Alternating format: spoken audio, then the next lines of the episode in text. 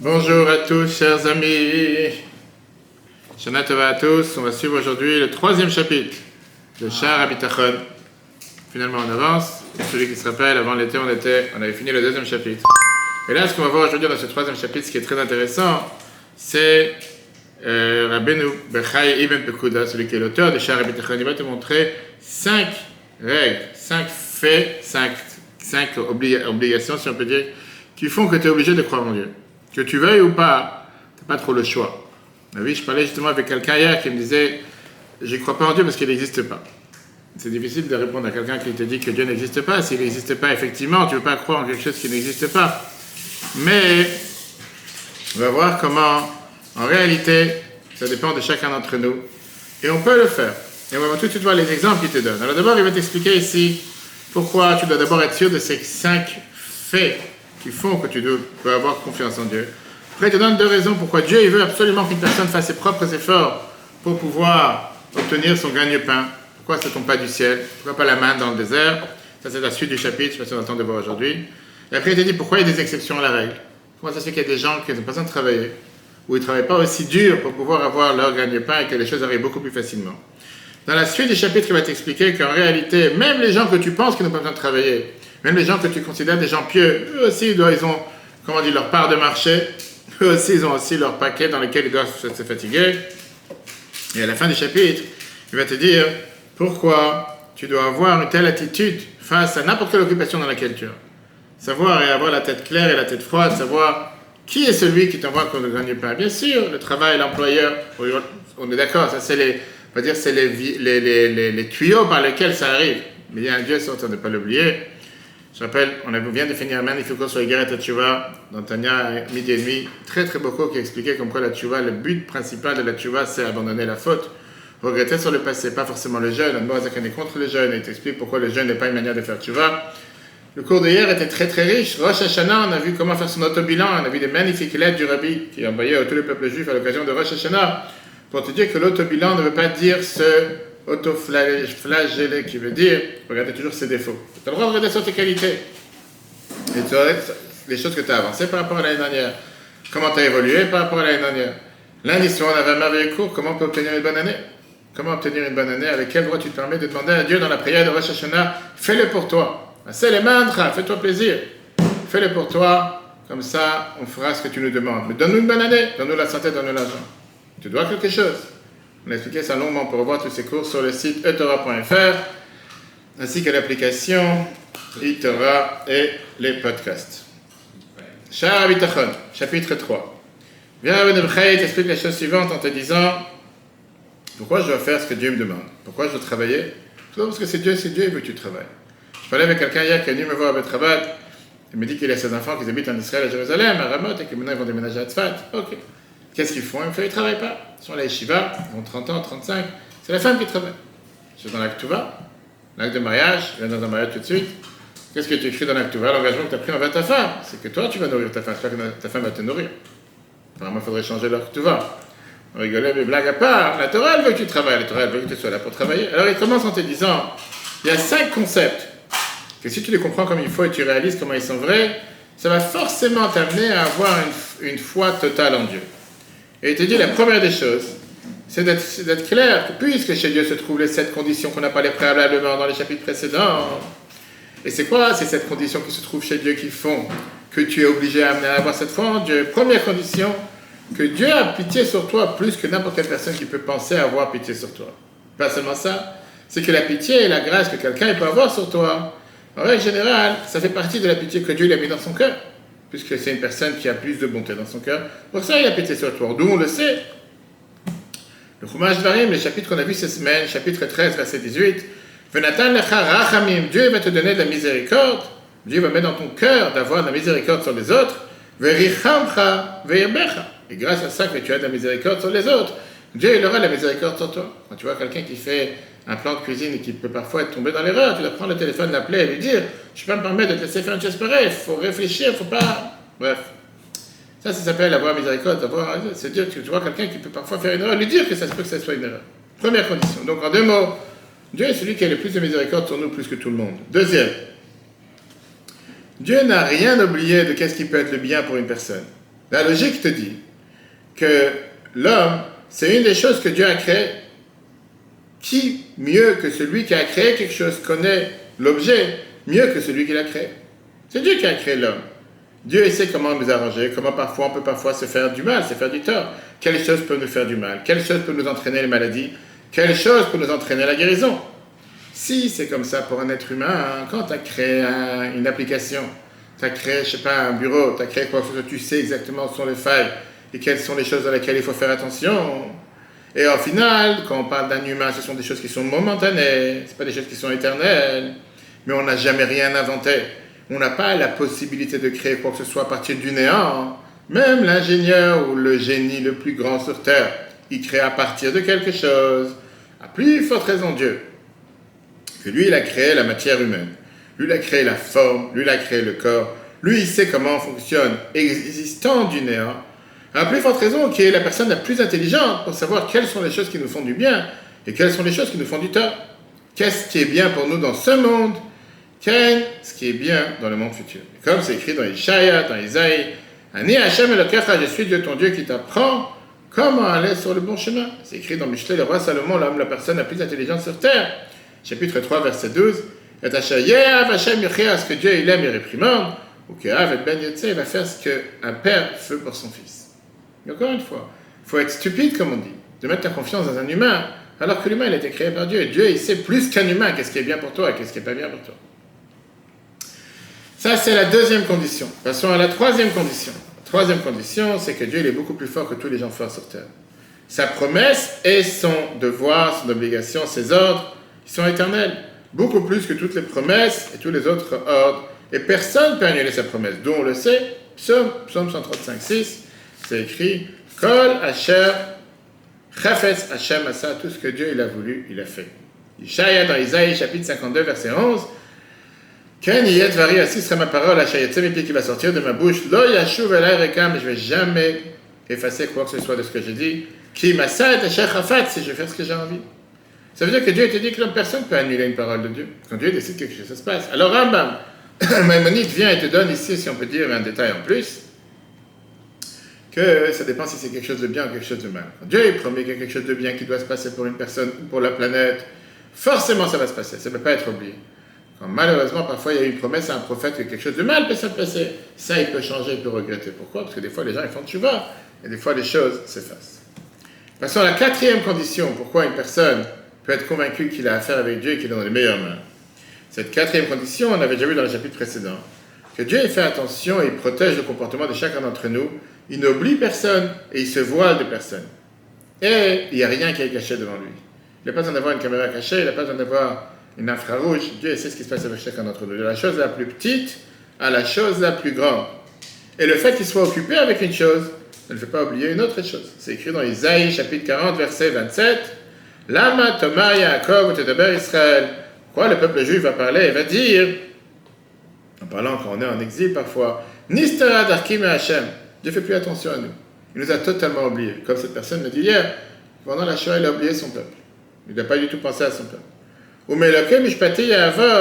Et donc, il ne peut pas me juger ou mettre en place quoi que ce soit pour s'occuper de moi. D'abord, je suis insignifiant, il a des choses plus importantes avec lesquelles il doit s'occuper. Alors, il y a data, le prophète Isaïe te dit, tu sais très bien, Imlo Shamata, si tu n'as pas entendu, Eloke, Olam Hashem, Dieu c'est un Dieu éternel, il juge toute la planète, comme on a parlé longuement dans le cours de lundi soir, même les non-juifs, le jour de Rosh Hashanah. Borek Tataharet, c'est lui qui a créé les quatre coins de la terre, et puisque le monde, c'est ce qui sont ses actions, il protège ce monde. Et donc, tu peux penser en disant, oui, des fois il se fatigue. Et des fois, il est parti dormir, le monde se comporte n'importe comment. Vient le verset termine en te disant, veloyiga, le monde, Dieu ne se jamais se fatigue et jamais il a plus de force. Il est là, H24, 7 jours sur 7, même pas comme une caméra cachée, que parfois il faut changer les câbles, changer la caméra. Alors, si tu vas poser la question, il te dit, si Dieu il a créé le monde et il protège le monde, alors pourquoi il ne, nous sauve pas de toutes ces souffrances qu'il y a en exil? Comment ça se fait que tu as un bus de soldats qui marche cette semaine dimanche en Israël en train de rouler et qui se fait fusiller avec sept blessés? Pourquoi? Ou pourquoi tellement de malheurs que les gens sont au courant? Ça veut dire quoi qu'il n'est pas là? Viens, le prophète et te donne la fameuse phrase Nous, on n'a pas la force de pouvoir comprendre la sagesse de Dieu et comment il fonctionne son monde. Et oui, on doit avoir cette humilité de se dire on ne comprend pas tout. On n'est pas censé tout comprendre. Et on n'a pas de réponse à tout. Poser des questions, on a le droit et on doit poser des questions. Dieu ne nous a pas interdit de poser des questions. Mais dire qu'on est censé avoir une réponse à tout et comprendre tous les malheurs qui se passent, je ne comprends pas. Je ne suis pas Dieu, je ne peux pas comprendre. Ça, c'est l'explication du Radak, Rabbi David Kimri. Ça, c'était la quatrième condition. La cinquième condition, la cinquième condition, c'est de croire que aucune créature peut te faire du bien, ni te faire du mal, ni à toi, ni aux autres, si ce n'est que par la volonté de Dieu. Prenons un exemple, il te dit. Quelqu'un qui a plusieurs patrons. Si chacun d'entre eux peut te faire du bien, donc tu ne peux pas t'appuyer seulement, sur une seule personne, parce que tu espères avoir du bien de chacun de ses patrons. Donc lui va me donner ça, l'autre va me donner ça, l'autre va me donner ça. Tu dois avoir confiance en chacun de manière égale. Maintenant, s'il y en a un qui te donne plus de bien que d'autres, je vais te dire, je vais m'appuyer sur ce patron plus que les autres, qu'il a plus de pouvoir que les autres, malgré que tu as aussi confiance en, les autres. S'il n'y en a aucun d'entre eux qui peut te faire ni du bien ni du mal, il y en a seulement un qui peut te faire du bien ou du mal, tu vas avoir toute ta confiance en lui, parce que tu penses que tu vas recevoir, tu peux rien, rien attirer de tous les autres. Pareil par rapport à ce que tu dis, la confiance en Dieu. Quand quelqu'un il sait que personne sur terre peut te faire du mal, comme je dis toujours quand les gens m'appellent, personne ne peut t'enlever ce qui, ce qui doit te revenir. Si Dieu a décidé que c'est ce local qui va revenir chez toi, ça viendra vers toi. Si Dieu a décidé que tu vas te marier avec telle femme, le tour du monde tu vas faire. Dieu a décidé que ça c'est ton mazal, ça sera ton mazal. Si Dieu a décidé que tu vas faire tel million qui va tomber dans ton compte, tu peux faire ce que tu veux sortir. Ça tombe bien sûr, on a les livres arbitres. On peut ne pas avoir un compte. Mais au final, ça même, ça te donne la, tranquillité de ne pas avoir peur et d'espérer seulement en Dieu. Et d'ailleurs, on le dit tous les jours dans la Tula, dans le psaume 146, verset 3. Altif divim, n'ayez pas, n'ayez pas confiance dans les grands donateurs, dans les grands donneurs, mais vint la dame parce que c'est des humains, chez show, elle ne peut pas se sauver. Alors, on a l'habitude en général, chez shluchim, de mettre la virgule à part. On te dit, Altif divim, la Torah te dit, n'aie pas des grandes confiances dans les grands donateurs, dans les grands philanthropes, dans les grands riches, dans les grandes fortunes. C'est pas en général qui vont te sauver. Vin la dame chez elle, une personne qui n'a pas, c'est de lui qui va venir le sauvetage. En général, c'est les gens qui ont le moins, ceux qui aident. Ceux qui ont les grandes fortunes, les grands CAC 40, tu vas savoir, c'est pas d'eux que tu vas voir les grands. Les grands. Ça, c'est ce qu'on parle entre nous en général quand on doit se battre pour combler des budgets. On se dit en général, quand tu as affaire avec des gens qui n'ont pas forcément des grands moyens, c'est eux qui sont là toujours à aider. Et les gens qui ont des très grands moyens, en général, tu peux leur courir derrière toute une vie et va savoir si tu continues à courir. Mais là, tu dans le verset, le, le Pat Lechem t'explique sur ce verset que même quelqu'un qui parfois peut avoir beaucoup de possibilités, c'est un être humain. Il peut l'avoir aujourd'hui, pas l'avoir demain. Il peut l'avoir aujourd'hui, le perdre demain. Par contre, Dieu, c'est quelque chose qu'il ne peut pas perdre. Et donc, ça serait stupide de perdre ma vie. Je viens de parler en venant ici avec quelqu'un, un ami, qui malheureusement, il y a quelqu'un qui lui fait du mal.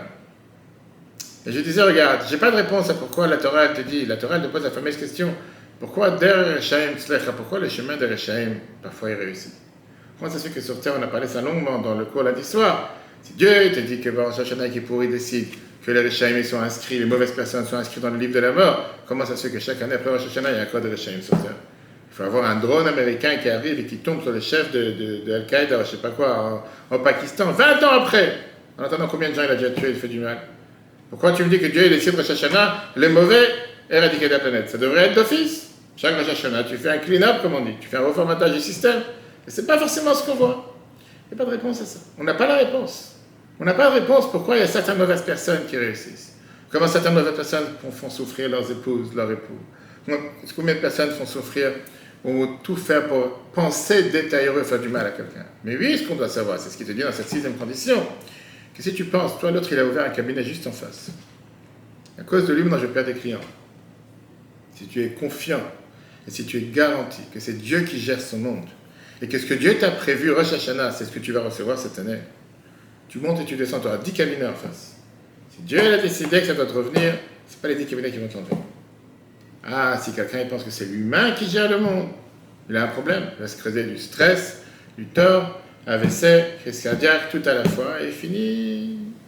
Tout le monde sait où il finit. Et ça sert à rien, ça dit à quoi ça sert. Dis-toi que Dieu est celui sur lequel tu peux avoir le plus grand confiance. Et ça, c'est la condition numéro 5 qu'on vient de voir, que personne des créatures peut te faire du mal ou te faire du bien. Bien sûr, les gens qui sont là peuvent défendre du chesed. Mais au final, c'est quoi? C'est Dieu qui a décidé de faire à travers cette personne, de te faire du bien. C'est Dieu qui a décidé que cette personne va avoir confiance en toi, va t'aider, va te faire telle et telle chose de bien envers toi. Comme si parfois il y a quelque chose de mal, c'est pas la personne qui a décidé. Il y a un chemin comment Dieu a décidé les choses sur terre. On ne comprend pas les chemins de Dieu. Sixième condition, c'est encore une fois une condition énormément importante, qu'on dit tous les jours dans la prière, dans laquelle il te dit que tu dois savoir et reconnaître le bien énorme que Dieu a fait envers l'humain, et que Dieu te fait du bien avant même que tu commences à faire quoi que ce soit.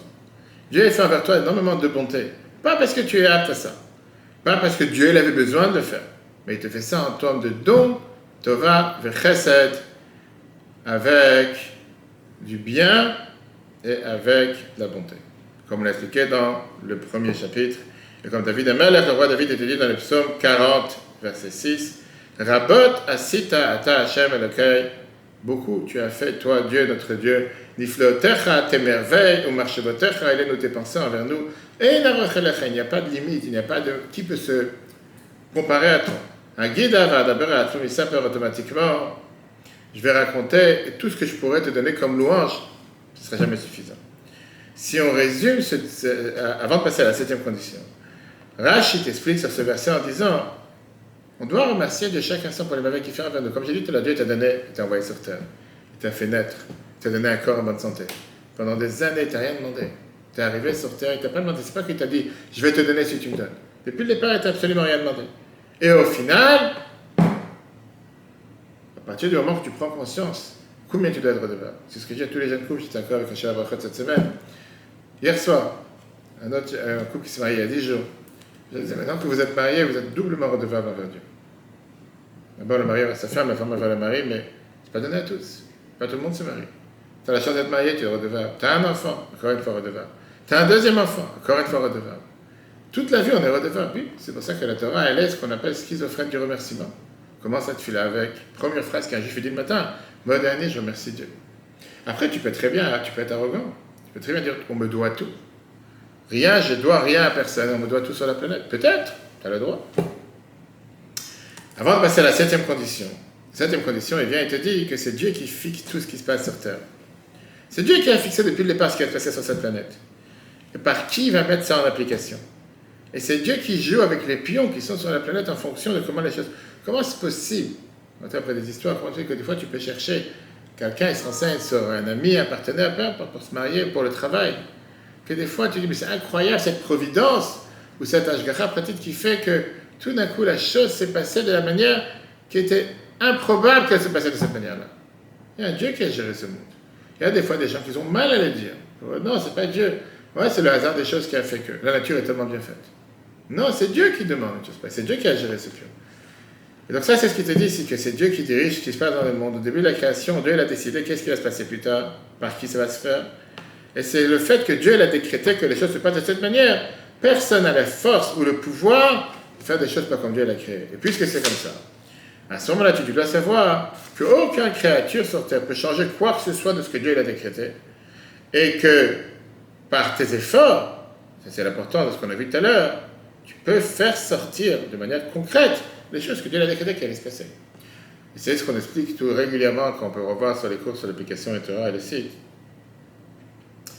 Si tu pries Rosh Hashanah Kippour, on te dit que Kippour, Dieu l'a tout décidé, que tout est accepté, que tout ce que tu veux, que tout ce qu'il a promis de te donner cette année, c'est déjà décrété à Kippour. Quel est le but de prier tous les jours? Pourquoi on met les tefillin tous les jours? Pourquoi on fait la tuila tous les jours?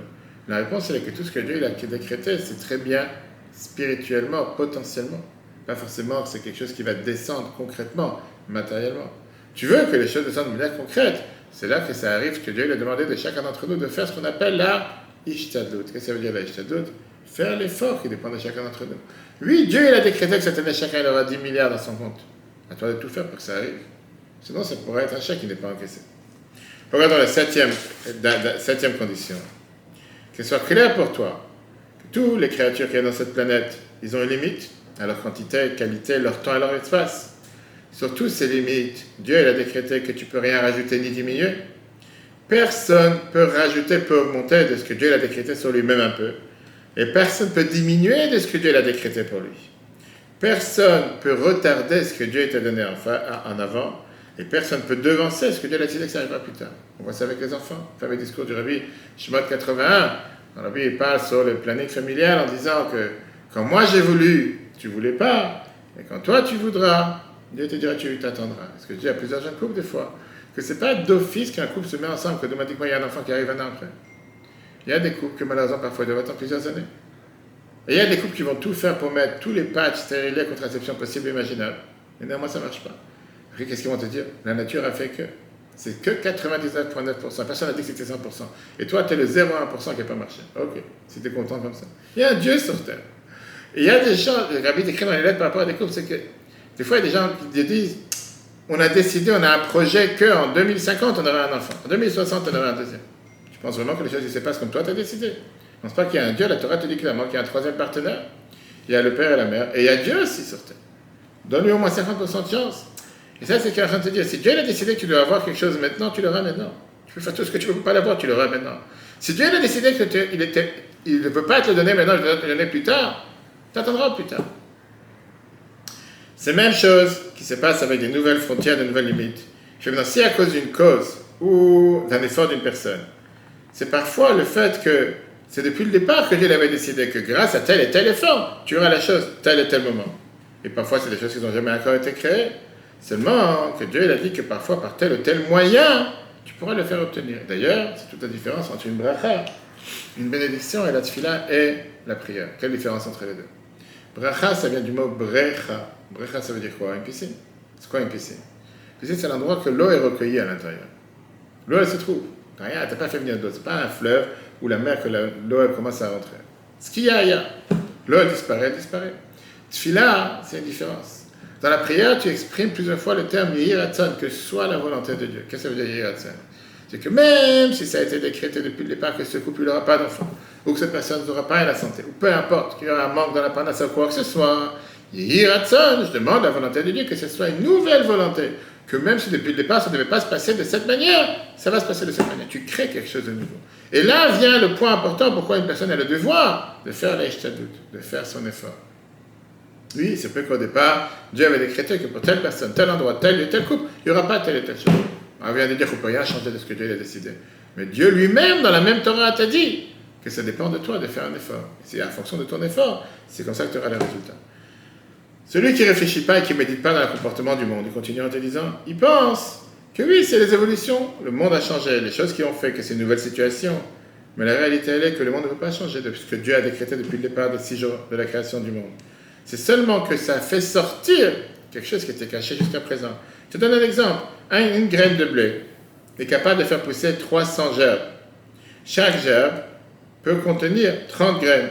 Ça veut dire qu'une graine est capable de faire pousser jusqu'à 10 000 graines. Si quelqu'un n'y pense pas, ça il va se dire comment est-ce possible? Comment une graine peut faire pousser 10 000 graines? C'est impossible. Pareil avec les graines qu'on plante, et pareil avec la manière comment une personne se reproduit, les animaux se reproduisent. Pareil avec le plus grand poisson qu'il y a dans la mer qui est créé de neuf poissons qui est tellement petit. Qu'est-ce qu'on voit ici? Que l'effort d'une personne par rapport à tout ce qui se passe sur Terre, de vouloir faire devancer ce que Dieu a dit de, qui arrivera plus tard, ou de retarder ce que Dieu a devancé, ou de faire plus nombreux ce que Dieu a décidé que ce serait moins nombreux, le contraire, si tu ne veux pas faire ça parce que tu fais des efforts pour faire les mitzvahs de la service de Dieu, l'étude de la Torah, c'est ou parce qu'il te manque la reconnaissance que Dieu sait pertinemment ce qui va se passer, et que tout a déjà été décrété depuis le début de la création du monde, sans pouvoir rien changer par ton effort, et deuxièmement parce que tu ne comprends pas que tout ce que Dieu décrète sur terre, c'est pour ton bien. Et avec ça, il te termine et te dit, et comme on verra la prochaine fois, c'est ça que Shlomo Melech, il te dit, le roi Salomon, pour tout temps et pour tout moment, pour tout objet qui est sous terre, Dieu a déjà tout fixé quand on arrive sur terre, quand on doit partir de ce monde, quand c'est un moment de guerre, quand c'est un moment de paix. Si on résume les sept conditions qu'on a vues aujourd'hui, avec ces sept conditions, il te dit, quand tu es convaincu de ces sept conditions, tu dors tranquille. Tu n'as pas de quoi t'inquiéter. Pas seulement tu n'as pas de quoi t'inquiéter, tu vois pourquoi ça vaut la peine d'avoir la confiance en Dieu à tout, dans tout moment, à tout instant. Parce qu'au final, tu as confiance dans la personne qui est le plus amène à pouvoir te donner tout ce que tu as besoin, matériellement et spirituellement. À nous de tout faire pour mettre ça dans l'application dans la vie de tous les jours. Le cours sera replay sur l'application eTorah, E-T-O-R-H, le site etorah.fr. Shana Tova, si Dieu veut, à la semaine prochaine.